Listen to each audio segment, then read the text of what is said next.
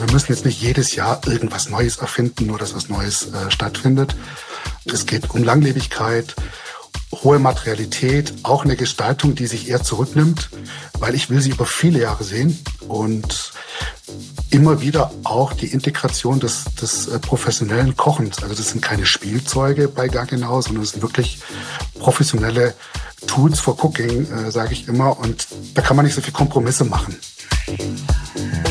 Willkommen bei Chapter Talks Design, einem Podcast des Chapter Magazins. Wir sprechen mit führenden Persönlichkeiten aus den unterschiedlichsten Designdisziplinen. Vom Mobility Design über Industrie- und Produktdesign bis hin zur Architektur. Unsere Gäste erzählen von ihren individuellen Designphilosophien, ihren Inspirationsquellen und persönlichen Erfolgsgeschichten. Mein Name ist Timo Schmidt und heute habe ich das Vergnügen, Sven Barke vom Hausgerätehersteller Gaggenau bei uns zu begrüßen. Sven Barke hat Industrie- und Produktdesign an der Staatlichen Akademie der Bildenden Künste in Stuttgart studiert. Seit 2003 gehört er dem Designteam von Gaggenau an und hat im Jahr 2011 schließlich die Position des Chefdesigners übernommen. Bei seiner Arbeit verfolgt er stets einen ganzheitlichen Gestaltungsansatz, was dazu geführt hat, dass die von ihm geleiteten Projekte bereits mit zahlreichen Designpreisen ausgezeichnet wurden. Ja, herzlich willkommen, Sven Barke. Ich freue mich wahnsinnig, dass es heute geklappt hat. Ja, vielen Dank, Timo, dass ich bei euch sein darf. Neben den ganzen Kolleginnen und Kollegen von dir, die aus dem Automobilbereich kommen, also wir haben schon sehr viele Folgen mit Menschen aus dem Automobildesign gemacht, haben wir heute ein ganz anderes Thema. In erster Linie deine Arbeit bei der Firma Gaggenau, bei der du für das Design von Hausgeräten zuständig bist. Ein extrem spannendes Thema, wie ich finde. Ja, vielen Dank, finde ich auch. Ich mache das schon relativ lange und bin bei dieser wunderbar tollen Marke, die es schon echt sehr lange gibt, seit 1683, das muss man sich mal vorstellen, wirklich hängen geblieben. Aufgrund der Menschen, aufgrund der Marke, aufgrund von vielen, vielen Dingen. Also falls ich zu Überschwänglichkeiten irgendwie mich hinreißen lasse während des Podcasts, dann äh, ist das nicht gestellt, sondern ernst gemeint. ich habe gelesen, dass du ja schon während deines Studiums dich mit dem Design von, äh, in dem Fall Küchen, auseinandergesetzt hast. Gar genau bietet natürlich nicht nur Küchengeräte an, aber auch. Wie kam es denn zu diesem schon sehr frühen Interesse? Also ich glaube, das war ja wie, wie oft im Leben eher so ein Zufall und auch natürlich ein Aushang am schwarzen Brett an der Universität in Stuttgart, an der Kunstakademie in Stuttgart, wo ich dann auch Praktikum machen durfte bei der Firma Gaggenau. Aber daneben hat mich immer auch fasziniert natürlich die Kulinarik, wie man Lebensmittel zubereiten kann auf eine besondere Art und Weise und natürlich auch Technik und Ästhetik und die Komplexität auch von der Gestaltung eines Zuhauses, wo natürlich die Geräte stattfinden von uns. Mhm. Ja, also diese Entwicklung, dass das auch durch offene Wohnkonzepte die Räume miteinander verschmelzt, ist jetzt nichts, was erst seit gestern stattfindet. Und äh, dementsprechend ist es natürlich auch eine große Herausforderung für das Design von solchen Hausgeräten verantwortlich zu sein, weil wir sie ja immer um uns haben, immer sehen. Wie empfindest du das persönlich? Bist du jemand, der gern seine Küche sieht oder am liebsten eine ganz versteckte Lösung, ein eigener Raum? Wie handhabst du das selbst?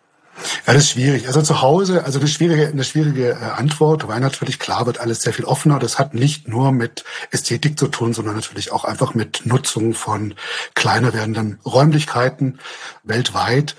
Und ich freue mich aber trotzdem jeden Morgen in die Küche runterzukommen, den auch als Ort zu haben, weil ich glaube, das ist der erste Ort und der letzte, in dem ich am Tage irgendwie bin, vielleicht wie so viele Menschen.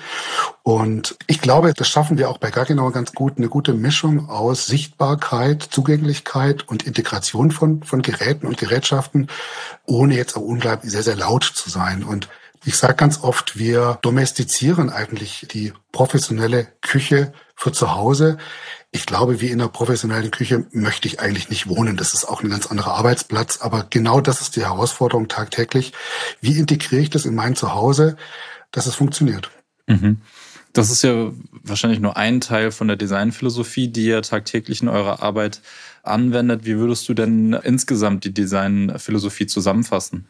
Ja, eigentlich ganz spannend. Äh, Im Prinzip ist es wirklich ein Spannungsfeld aus auf der einen Seite wirklich eine Tradition. Die Marke gibt es schon sehr lange und auch Kochen, Feuer, Wasser, äh, Hitze, Kälte, das sind so ganz elementare Geschichten. Auf der einen Seite und auf der anderen Seite war Gaggenau immer schon sehr avantgardistisch, immer der Zeit voraus. Und wir sprechen ganz oft von traditioneller Avantgarde. Eigentlich ein Gegensatzpaar, was aber wirklich in der DNA von, von Gaggenau ist. Es gibt sehr viel Neuerungen und besondere Geschichten, die wir machen, sind aber eher evolutionärer unterwegs und nicht so sehr revolutionär. Also wir müssen jetzt nicht jedes Jahr irgendwas Neues erfinden, nur dass was Neues äh, stattfindet.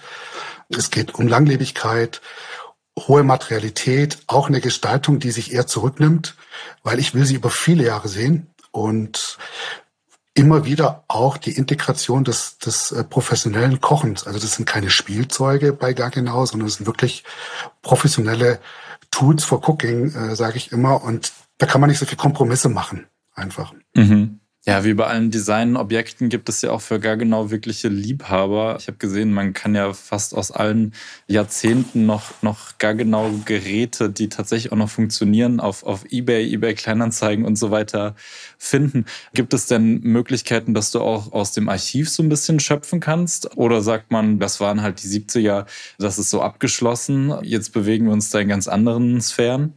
Ja, das ist lustig, dass du das erwähnst, weil es wirklich so, dass äh, es wirklich Liebhaber gibt. Auch viele Händler oder Architekten, die uns verplanen, haben wirklich noch eigenständig selber Geräte. Und interessanterweise sind welche aus den 70er, 80er, 90er Jahren teilweise moderner als vielleicht andere Küchengeräte auf dem Markt. Also sehr mhm. reduziert, sehr architektonisch, teilweise sehr authentisch und die Funktion ist immer gegeben, wenn etwas mhm. gepflegt wird. Das ist eigentlich wirklich das Tolle daran, wie bei vielen, sagen wir mal, bei Maschinen oder ich selber mag auch alte Motorräder, da gibt's frühe Modelle, die tun immer noch. Wenn man die pflegt, funktioniert das. Und ich glaube, gar genau war immer schon gestalterisch so, dass man das heute auch noch angucken kann. Vielleicht ein paar Ausreißer in Brauntöne ausgenommen, aber ansonsten stimmt das schon, ja. Mhm. Wie würdest du denn insgesamt den Designprozess bei genau beschreiben? Also was wir machen natürlich neben immer einer Weiterentwicklung von Geräten, auch nah dran sein, auch an dem, was so passiert. Wir haben so eine Art Prozess bei uns etabliert, wo wir sehr weit in die Zukunft springen, um dann aus dieser Zukunft wieder zurückzuspringen. Auf der einen Seite, das ist sehr spannend, weil man sich ein bisschen aus der Komfortzone herausbewegen muss. Man muss sich überlegen, wie werden in Zukunft die Menschen wohnen, wie werden Städte sich entwickeln, wie wird man kochen. Neue Geschichten und Sachen, die wir so jetzt nicht auf dem Schirm hatten, wie so eine Pandemie oder auch so ein Krieg, der sehr nahe kommt, der macht ja was mit uns und plötzlich gehen die Dinge ganz anders.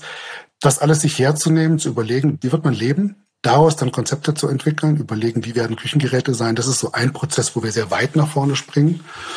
Deine Frage von vorher, wird das alles unsichtbarer, integrierter oder geht es genau den anderen Weg rum, ist eine Fragestellung. Mhm. Aber auch, was bedeutet eigentlich Luxus in der Zukunft?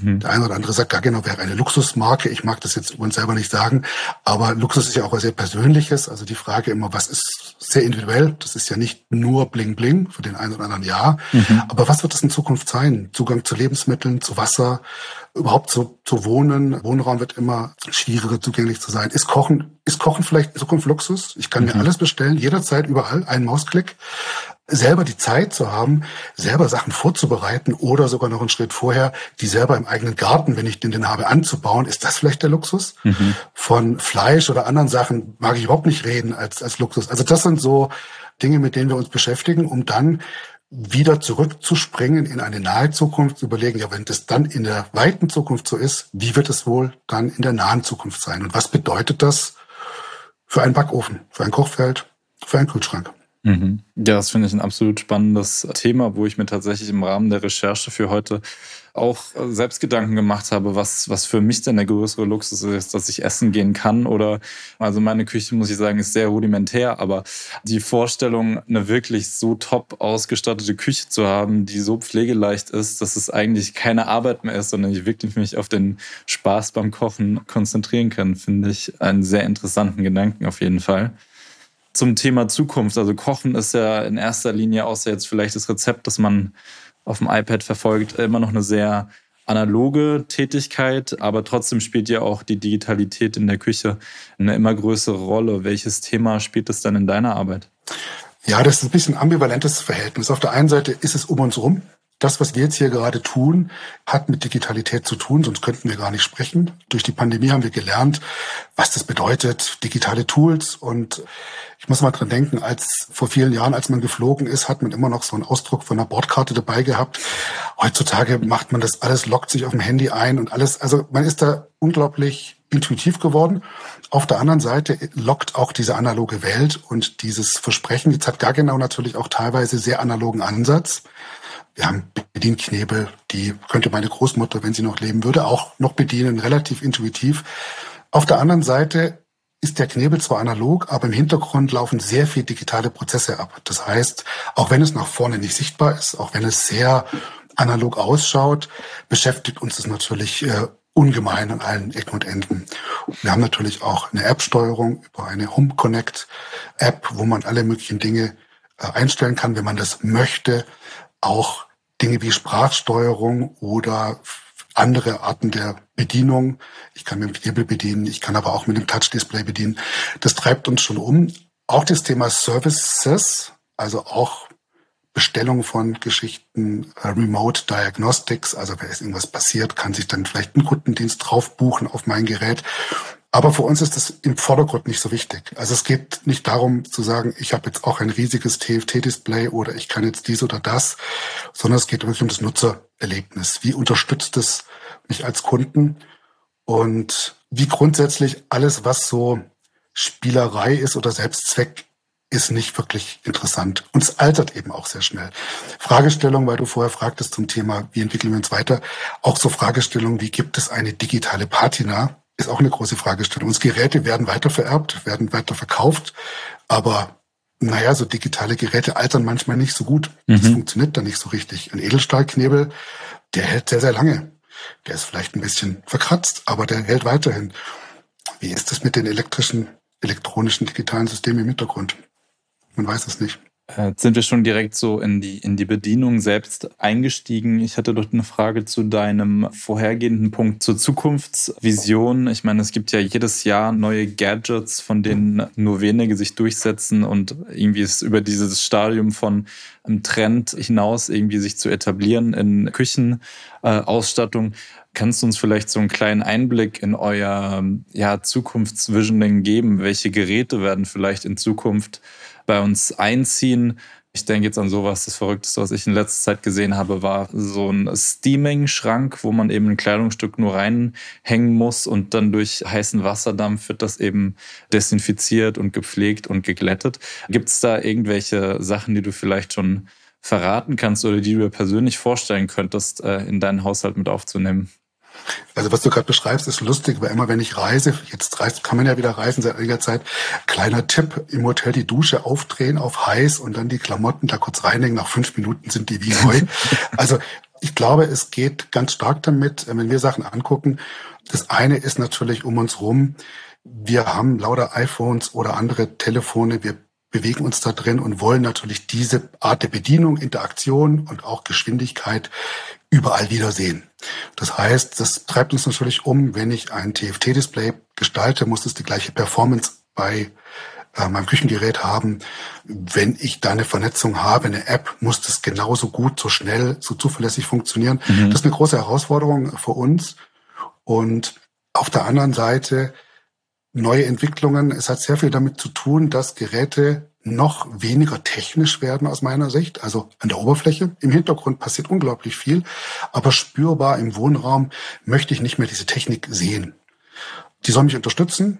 Die wird wirklich teilweise sehr unsichtbar werden, auch in Zukunft. Da wird auch von unserer Seite dieses Jahr auch noch was Spannendes auf den Markt kommen, was Integration angeht.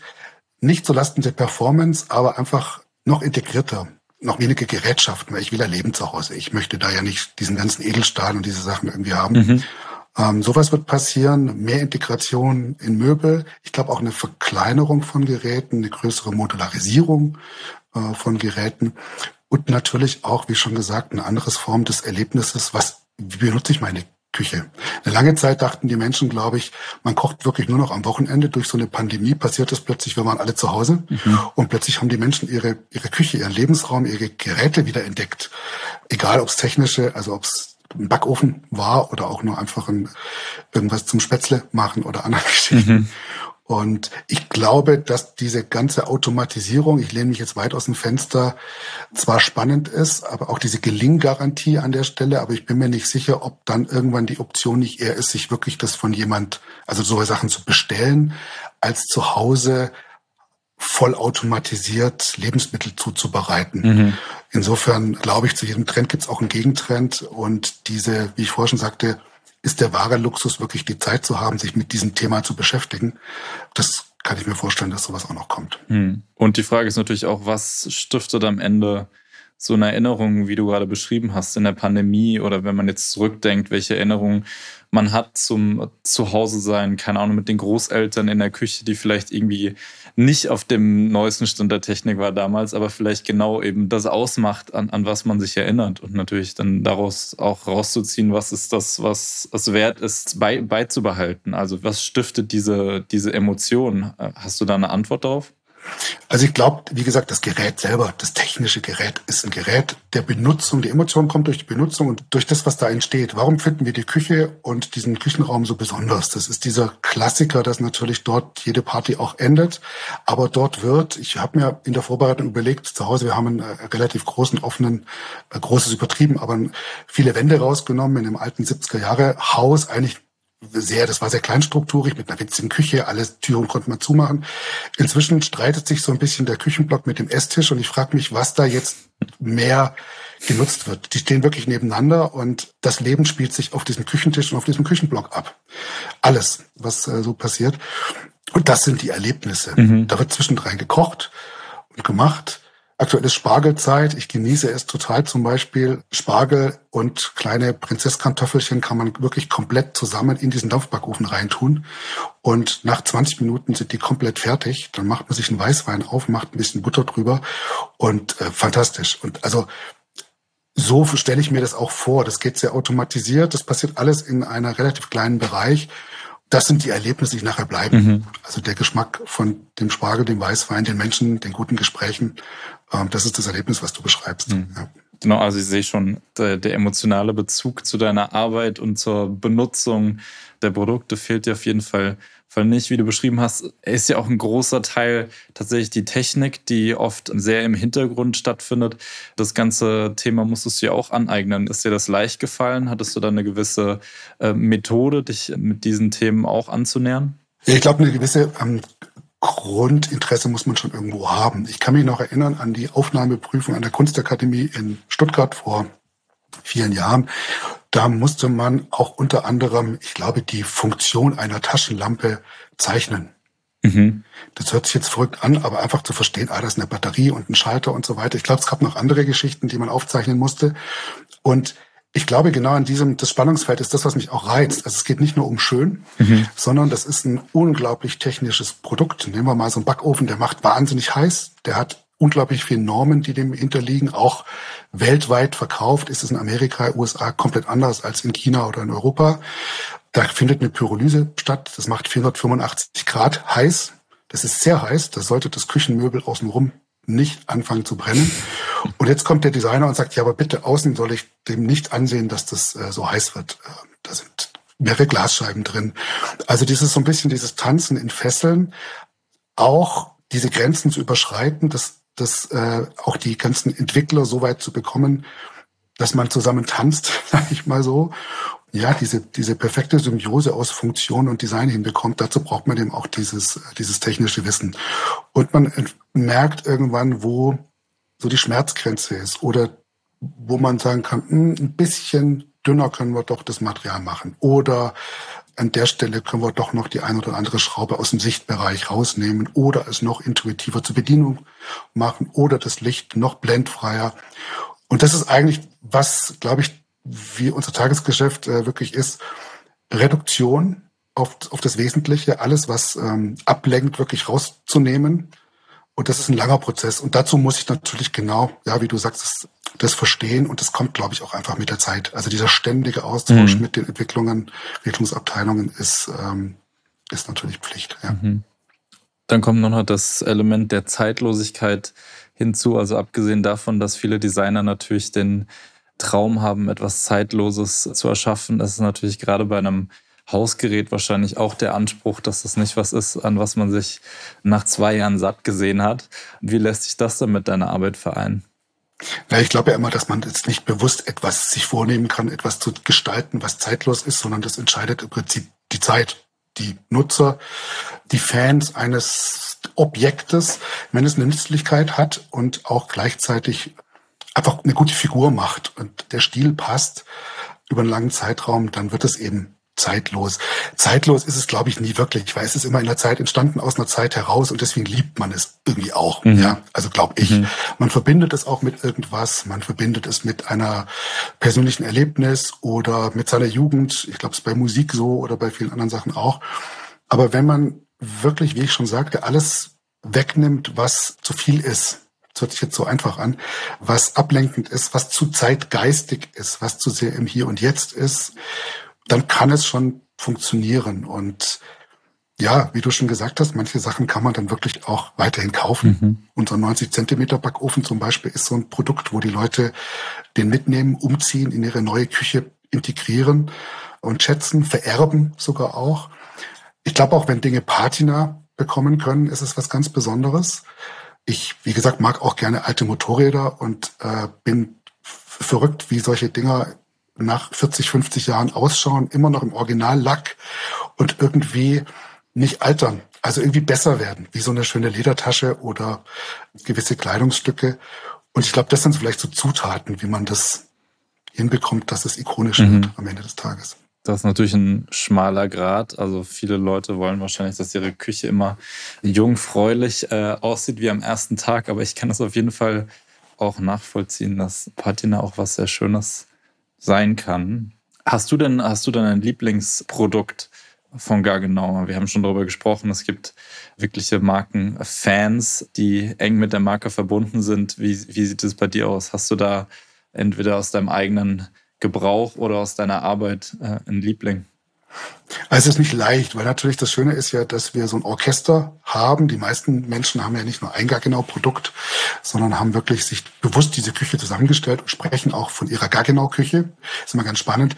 Also wie ich gerade schon sagte, was ich liebe, ist mein Dampfbackofen. Das ist einfach ein perfektes Gerät. Da kann man alle möglichen Temperaturen einstellen und sich so sanft Temperaturen einstellen wie in der Sauna und so ganz sanft Dinge garen, aber kann auch mit einem ordentlichen Grill nochmal einen oben drüber braten zum Ende des Garvorgangs, der natürlich sie integriert in unsere Designlinien, die wir haben.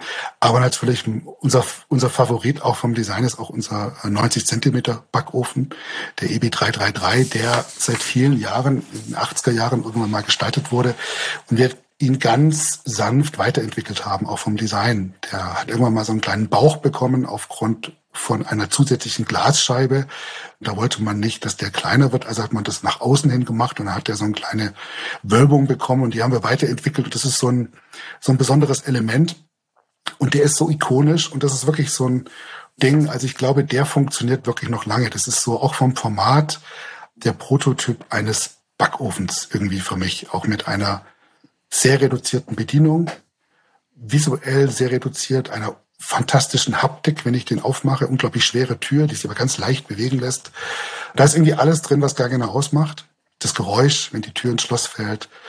Ja, also das ist, glaube ich, so was, was einen wirklich beeindruckt. Trotzdem sehr präsent. Also jetzt eher ein, das integriert sich in eine andere Art und Weise, aber ist doch eher wie so ein Bild an der Wand, als jetzt wirklich ein Kühlschrank hinter einer Küchenfront versteckt. Mhm. Die Parallelen zum, zum Automobildesign sind in vielerlei Hinsicht wirklich erstaunlich und ja, ist auf jeden Fall super spannend.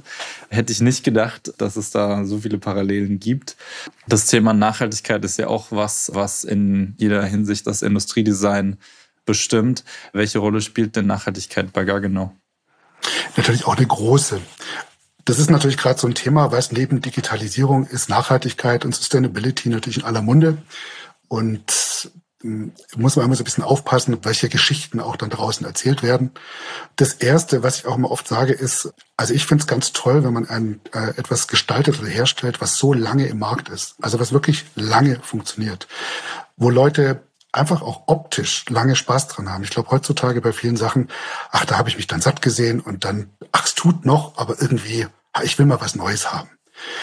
Das ist von Autos über Mobiltelefone, von Kleidung natürlich äh, gar nicht zu sprechen, über viele, viele Dinge, die wir da so haben, die unglaublich hochwertig hergestellt sind, mit viel Energie, die sie verbrauchen, mit einem hohen Footprint, aber einfach nur, weil ich es mir leisten kann oder es das Neue immer irgendwie besser ist, äh, mich mir was anderes hole.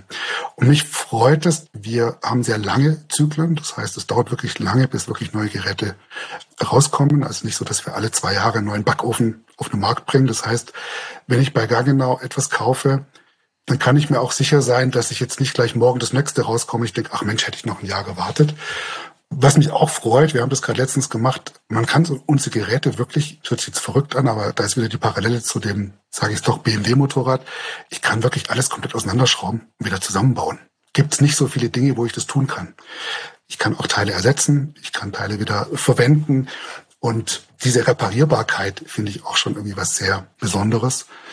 Und das entwickelt sich natürlich auch gerade weiter. Da geht es um Verpackung, da geht es um Verstickung. Das, das mit der Nachhaltigkeit bezieht sich natürlich nicht nur einfach auf das Gerät und auf die Materialien, sondern es ist ein unglaublich komplexes Thema, an dem wir uns auch wirklich tagtäglich beschäftigen. Das beschäftigt auch die Menschen und auch meine Designer äh, und Designerinnen. Das ist wirklich ein Thema da. Wie kann man da immer besser werden? Wie kann ich die Sachen noch besser gestalten? Wie kann ich noch mehr reduzieren?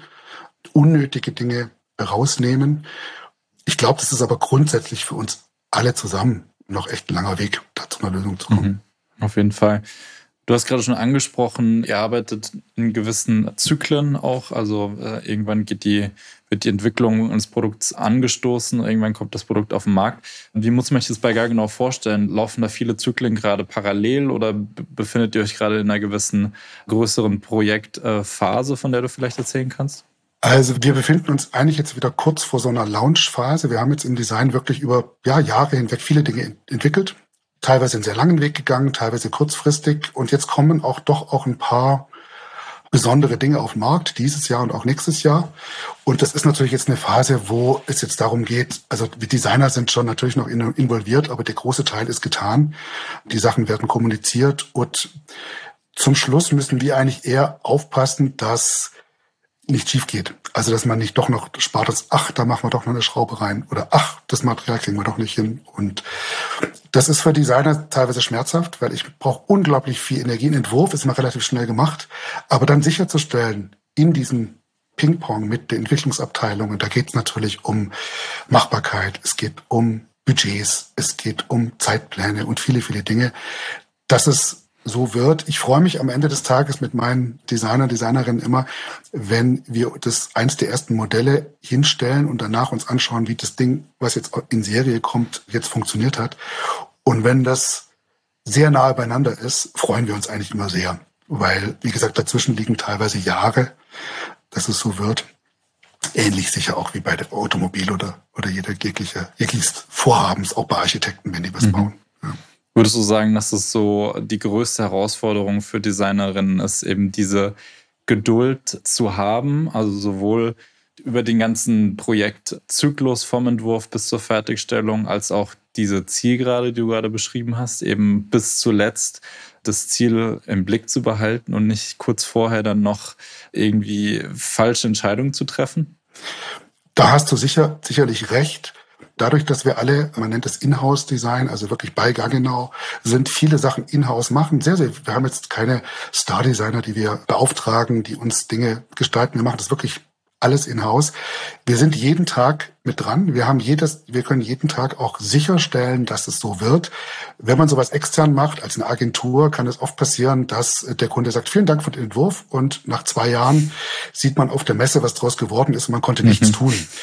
Ich weiß manchmal nicht, was besser ist, weil manchmal sieht man sein Projekt, also man braucht eine hohe Leidensfähigkeit als Designer und auch, ähm, ja, da kommen natürlich ganz oft wie, ach, können wir es nicht einfacher machen und das würde weniger kosten und, und natürlich immer wieder zu kommen und zu sagen, na ja, aber das ist ja jetzt nicht gar genau und unsere Kunde und äh, das müssen wir schon genauso machen und ich glaube, das, was am meisten auch von außen unterschätzt wird, was äh, Designer, Architekten, Gestalter tun, sicherzustellen, dass es genau so wird, wie man sich ausgedacht mhm. hat. Gab es da schon mal so einen Moment, wo du besonders stolz warst, dass das besonders gut funktioniert hat? Eigentlich zum, zum Glück bei vielen Geschichten. Ich kann mich noch dran erinnern, wo ich wirklich, es ist schon ein paar Jahre her, einen ersten größeren Entwurf ähm, erstens vom Band hab rollen sehen. Das war wirklich, also da war gar genau ist jetzt ja kein, wird ja auch viel von Hand wirklich noch gemacht und montiert, aber das, das rollte wirklich vom Band, wie man sich so vorstellt. Und dachte ich so, Mensch, das ist ein Serienprodukt. und ähm, ich glaube, gleich zwei Wochen später war ich in Paris privat unterwegs und sah dann in einem Küchenstudio irgendwo ähm, in Paris diesen Backofen eingebaut und ich habe gedacht, Mensch, wow. Und der ist jetzt weltweit übrigens immer noch bei vielen Menschen zu Hause, lässt die sich freuen, jeden Tag, wo sie in ihre Küche kommen, den benutzen und ihre Kinder gibt es was, was, was Tolleres und was Schöneres.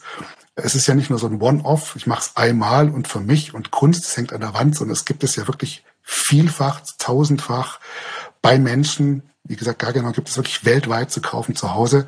Das macht einen dann schon wirklich stolz. Dazu kommt, dass natürlich viele eurer Produkte auch wirklich renommierte Preise schon gewonnen haben. Wie wichtig ist dir das als Designer, diese Preise im Regal stehen zu haben oder, oder zu wissen?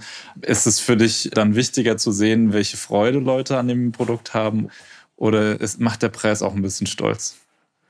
Ich glaube, das nimmt so ein bisschen nach. Also das erste Mal, wo ich dann zum Beispiel so einen goldenen If Design Award entgegennehmen durfte als junger Designer, da freut man sich natürlich. Das nutzt sich so ein bisschen ab mit der Zeit, aber natürlich ist das für jeden Gestalter was Besonderes. Aber um ehrlich zu sein, auf der anderen Seite, wir machen ja ganz oft auch in unseren Showrooms äh, als, als Team Showroom Consulting Beratungsgespräche mit Endkunden und wenn die dann reinkommen, ohne zu wissen, wer ich bin, ich sage dann nicht, wer ich bin, sondern berate die einfach, die mir dann erzählen, sie waren bei der Marke und bei der, aber sie kommen sogar genau weil, das ist so ein tolles Design und wie auch immer. Das freut eigentlich am meisten, weil wenn es draußen funktioniert, wenn Menschen nochmal wiederkommen und nach 20 Jahren wieder ein Gaggenau-Gerät kaufen, weil sie eine neue Küche haben und sich freuen, dass die sich weiterentwickelt haben, aber sie immer noch verstehen, wie man das Gerät bedient, das freut eigentlich noch mehr. Designpreise sind was Schönes, aber das soll jetzt nicht überheblich klingen. Ich glaube, wir wissen schon auch, dass wir gute Gestaltung machen, weil das natürlich auch der Kern dieser Marke irgendwo ist. Also es freut einen schon so, so Preise zu machen, aber wir haben es auch ein bisschen runtergefahren, weil wir haben auch nicht so viele, wir bringen auch nicht so viele Geräte auf den Markt, dass wir da jetzt äh, ständig teilnehmen würden. Abschließend würde ich dir gerne eine Frage stellen, die wir den meisten unserer Gäste stellen. Und zwar, wärst du jetzt nicht in deiner Position bei Gaggenau gelandet, hättest du dir vorstellen können, einen anderen Beruf zu machen? Ich weiß, du kommst aus einer Familie, in der gibt es auch Architekten und, und, und Künstler. Gab es für dich jemals die Frage, da einen alternativen Weg einzuschlagen? Also in der Tat hatte ich eigentlich den Weg der Architektur eingeschlagen und dachte, das ist das, was ich gerne machen will und wäre vielleicht auch fast Architekt geworden. Jetzt habe ich natürlich die guten, aber auch die schlechten Seiten jetzt zum Beispiel bei uns zu Hause äh, gesehen, was Architektur so, so kann, man kann mhm. gestalten. Auch das Thema Kunst. Das Schöne ist eigentlich, dass ich irgendwie alles jetzt gleichzeitig machen kann. Das heißt, wir machen ja Geräte, das hat ja mit Haus, mit Küche, mit Wohnräumen zu tun. Das heißt, das Architekturthema ist ständig präsent für mich. Und auch alles, was Kunst angeht, äh, wenn man sich jetzt mal Köche anguckt, die Sterneköche, also für mich ist es auch Kunst, was die machen, das ist verrückt. So besessen und verrückt wie Künstler äh, sind eigentlich auch die, passt das schon ganz gut zusammen. Was ich vielleicht mir manchmal vorstellen würde, ist, ich glaube, ich mag auch das Thema Gastlichkeit und Gastgeber sein. Das heißt, das passt natürlich auch gut. Manchmal hätte ich auch gerne einfach ein kleines Hotel oder irgendwie sowas, was ich führen würde, wo man alle diese Dinge, die ich erzählt habe, so zusammenkommen, dass sich einfach die Gäste perfekt wohlfühlen. Das wär, ist vielleicht dann mal der Plan B. Kann ja noch kommen. Vielen Dank für das interessante Gespräch, Sven Barker. Herzlichen Dank, Timo. Das war die heutige Episode des Chapter Talks Podcasts. Mein Name ist Timo Schmidt und ich bedanke mich im Namen des gesamten Chapter-Teams fürs Zuhören. Wir würden uns freuen, wenn Sie unseren Podcast-Kanal abonnieren, teilen und kommentieren. Regelmäßige Updates und multimediale Features rund um die Themen Design, Innovation und Mobilität finden Sie auf www.chapter.digital und auf Instagram. Dort finden Sie uns unter chapter.magazine.